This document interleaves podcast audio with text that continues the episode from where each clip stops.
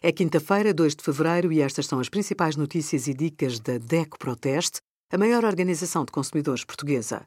Hoje, em DECO.proteste.pt, sugerimos mudar de operadores ou de tarifário, fim dos obstáculos mais comuns, como escolher o ar-condicionado e melhor tarifário de TV, net, voz no simulador da DECO Proteste.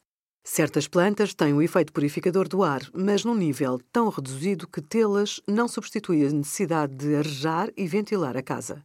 As plantas domésticas têm pouco ou nenhum valor real como purificadoras do ar, de acordo com os estudos mais recentes. É também comum dizer-se que não se deve ter plantas nos quartos. Trata-se de uma ideia errada.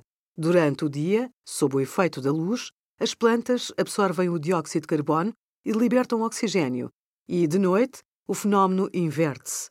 No entanto, a quantidade de dióxido de carbono que uma planta liberta é reduzida quando comparada com o ar que as pessoas respiram e é inofensiva para o ser humano.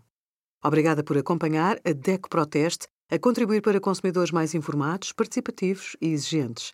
Visite o nosso site em deco.proteste.pt.